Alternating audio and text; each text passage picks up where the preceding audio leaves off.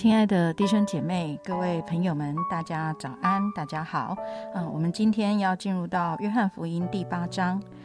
嗯，我们要读的经文是三到十二节。文士和法利赛人带着一个行淫时被拿的妇人来，叫他站在当中，就对耶稣说：“夫子，这妇人是正行淫之时被拿的。摩西在律法上吩咐我们。”把这样的妇人用石头打死，你说该把他怎么样？他们说这话乃试探耶稣，要得着告他的把柄。耶稣却弯着腰，用指头在地上画字。他们还是不住地问他，耶稣就直起腰来，对他们说：“你们中间谁是没有罪的，谁就可以先拿石头打他。”于是又弯着腰，用指头在地上画字。他们听见这话，就从老到少，一个一个地都出去了，只剩下耶稣一人，还有那妇人仍然站在当中。耶稣就直起腰来，对他说：“妇人，那些人在哪里呢？没有人定你的罪吗？”他说：“主啊，没有。”耶稣说：“我也不定你的罪，去吧，从此不要再犯罪了。”第十二节，耶稣又对众人说：“我是世界的光，跟从我的就不在黑暗里走，必要得着生命的光。”今天为我们分享 Q T 的是啊杨明明传道，我们把时间交给杨姐姐。嗯啊，大家好，呃，到了约翰福音的第八章了。嗯，约翰福音里面，其实耶稣对非常多有需要的人说了很多经典的话，也呈现了他自己是谁。呃，到了第八章，当然大家所熟悉的一段故事啊，就是这位个被行淫时被抓到的妇人。呃，这件事情我实在感受到非常的刺激，也非常的恐怖。呃，我对于这段圣经看过很多次，我常常抓住我的眼睛跟我的心的，啊，是在第九节的地方。那时候啊，从老到少一个个走的时候，只剩下耶稣一人。啊，这一句话让我觉得啊，非常的感动，就是那个妇人仍然站在当中，呃。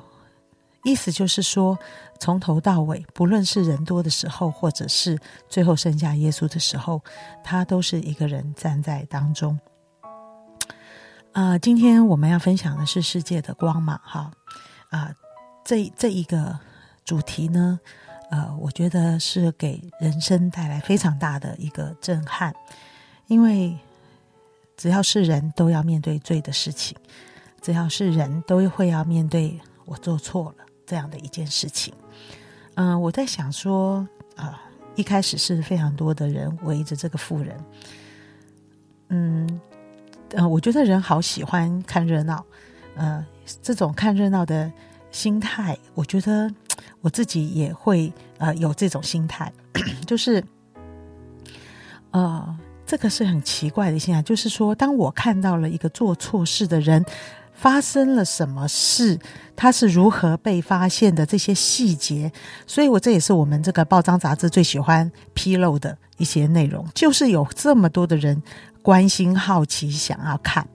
呃，当人看了这些内容的时候呢，就会发出一些的评语，而这些评语呢，常常好像是在呃安慰自己，就是你看这个人还好，我没有那么糟啊，就像我好容易。打翻东西，所以每次任何的酒席或跟同工吃饭的时候，我已经养成一种习惯，不要太鸡婆，因为我是一个很鸡婆个性的，很喜欢服务别人的。每次那个好心呢，就不小心的就帮人家的碗也打破了啊，汽水也打翻了啊。这些经验都告诉我说啊，你不要再鸡婆了，你自己好好顾着，你你只要不打翻东西，你就应该平安顺利的度过哈，呃。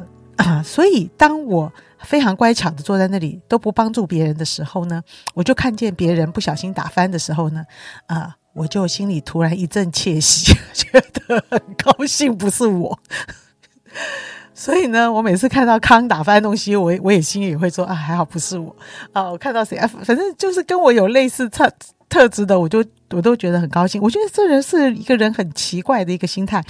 那第二个奇怪的心态就是，其实我们莫名其妙的期待一个完美的人能够活在我们的生命里，一个完美的人，他的爱，他的从不犯错。他的呃行侠仗义啊，他的那种总是可以帮到谁啊？就像我们这个是蝙蝠侠或者是什么啊，反正很多电影演的这些，我们总觉得人是有有救的这一个期待，觉得非常好，所以我们心里面。又看到别人的错，觉得得到安慰；又期待的人有一个人可以出现，是永不犯错的，那成为我觉得对人生、对自己的一个期待。可能有一天我也可以变成他的那一种希望，也会在我我们的心里面啊。在今天的这一个故事的里面啊，我们看见的是一个很彻底失败的一个女人的人生。啊，她的人生已经到了高峰了，意思就是可以到了一个了结的地步。第一个，她没有办法不犯错；第二个，她犯错当场被抓，啊，这实在是再也没有办法推脱，也没有活命的机会。啊，这样的一个故事，大家都围绕着她到底犯了什么错？啊，她她做了些什么？他是不是该死的？啊，他的问题怎么解决？哎，耶稣却话锋一转，他把这个问题带到了：到底谁有资格定罪？哇啊！给所有围观的人，所有心里面有一些想法、期待，就像我刚才所说的，很矛盾的一种心情的人，一个问题。这个问题就是说，到底谁有资格定他的罪呢？好，那么大家都同意，没有犯罪的人才有资格。意思就是，所有围观的人是没有资格定他的罪的。当然，这个故事就一个一个的人就离开了，看热闹的人离开了，想要啊知道他的细节的人也离开了，想要安慰自己没有很差的人也离开了，啊，想要啊到底世上到底有没有完美的人、不犯错的人呢？这些这些问题都留在现场，大家都离开了。啊，我在想说，啊，我们都在这样的一个啊生命的历历程里面，啊，我我常常觉得，对我们生命中很多决定、很多的困境、很多卡住的地方，常常在于我们的内疚，因为我们对于做错事的这件事是心知肚明的。当我做错事的时候，我心里面就有一个内在誓言，就是完蛋了。这是，呃，我我对我而言是这样，我有一个非常强烈的内在誓言，就是 完蛋了。呃，但是但是这一件事情却因着我信了主，来到了教会，有了很大的一个改变。什么样大改变呢？就是我进入到了一个认识神重生的群体，而这些人的想法、心里面的感受，他们认识了主，他们教导了我一些事。使我知道我做错了太多的事，我唯一的路叫做说对不起，我做错了。哇，原来在我们的生命里，我有两句话很难讲得出来。第一句话就是我很爱你，这句话很难讲出来。我不知道在你的家庭里面，这句话是不是常常会出现，特别在我们的长辈的口里是非常难出现的。那第二件事绝对不能出现的就是我错了，对不起。而我在基督的信仰里面，在今天的这个里面，我觉得耶稣在教我们一件事：解决罪的唯一的路，就是主啊，对不起，我错了。哇，原来我面对这件事情，我承认这件事情啊，原来他会带领我的生命重新开始。但是当我们打死不认错的时候呢？原来这件事情是会一直重复在我们的生命里的。好，那为什么我打死不认错？那是因为我知道，当我打死我我我要认错的时候，我必须面对的就是我无法承受的处罚。这个我无法承受的处罚，好像是我内在的誓言，我完蛋了，我死定了，我没有办法面对，因为所有的人会拿石头把我打死。呃，我在人的心目中原来是这么差的，这等于宣判了我的死刑。好，所以，所以那一个处罚让我很恐惧，恐惧到我绝对不能承认，而我不能承认我的错误的时候，将寻这样这种罪的本质跟这一个错误，就好像会不断的重复发生在我的生命里。我明明知道它是错误的事情，但是我却会不知道什么样的问题，就是我会一直再次啊会。会重新去做，它也重新去，还是会一直在我的生命当中。嗯，呃，我是一个很冲动的人，所以在我生命中做错太多事了，也包括我信主。我信主这之后，我在教会过教会生活的时候，啊，就像我刚才说的，因着表面看起来，我因为我的热心、我的爱心，呃，我常常很讲帮人，结果越帮越忙，啊，把很多事情搞得更更糟，啊，这些这些，我自己心里面是非常的沮丧。啊，我以前在家里也是如此，我现在在教会好像也是这样，这好像是我的一个个性的循环，永远不会解决的一个问题。但是，但是神常常在这些机会、这些错犯错的机会里，在我的心里面，圣灵好像常常告诉我说：“杨明明，认错不会怎样，他会带给你另外的一条路，让你不会进入这样的循环里。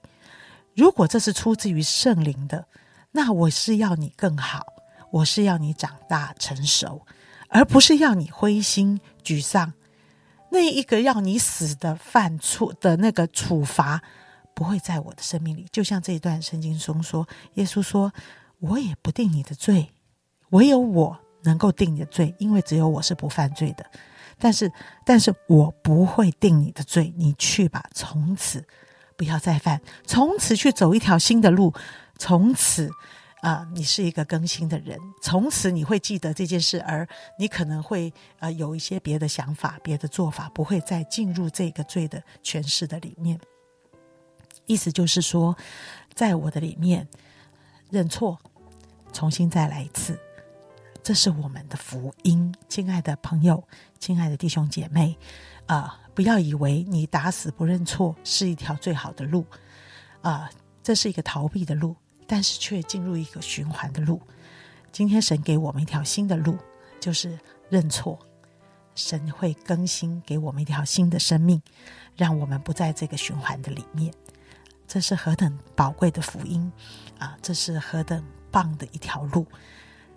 我们一起祷告，亲爱的主耶稣，我求你啊，释放我们的心啊，因为耶稣不是因为你说你去吧，从。嗯，我不定你的罪，从此我们就可以乐于犯罪，而反而是当你这样说的时候，我心里面有一个很大的感动，是我不要再做让耶稣伤心的事，我也不要再做让我身边的人受亏损的事，我更不要做让我的生命痛苦的事，因为你已经给了我一条路，是一条光明的路，你是世界的光。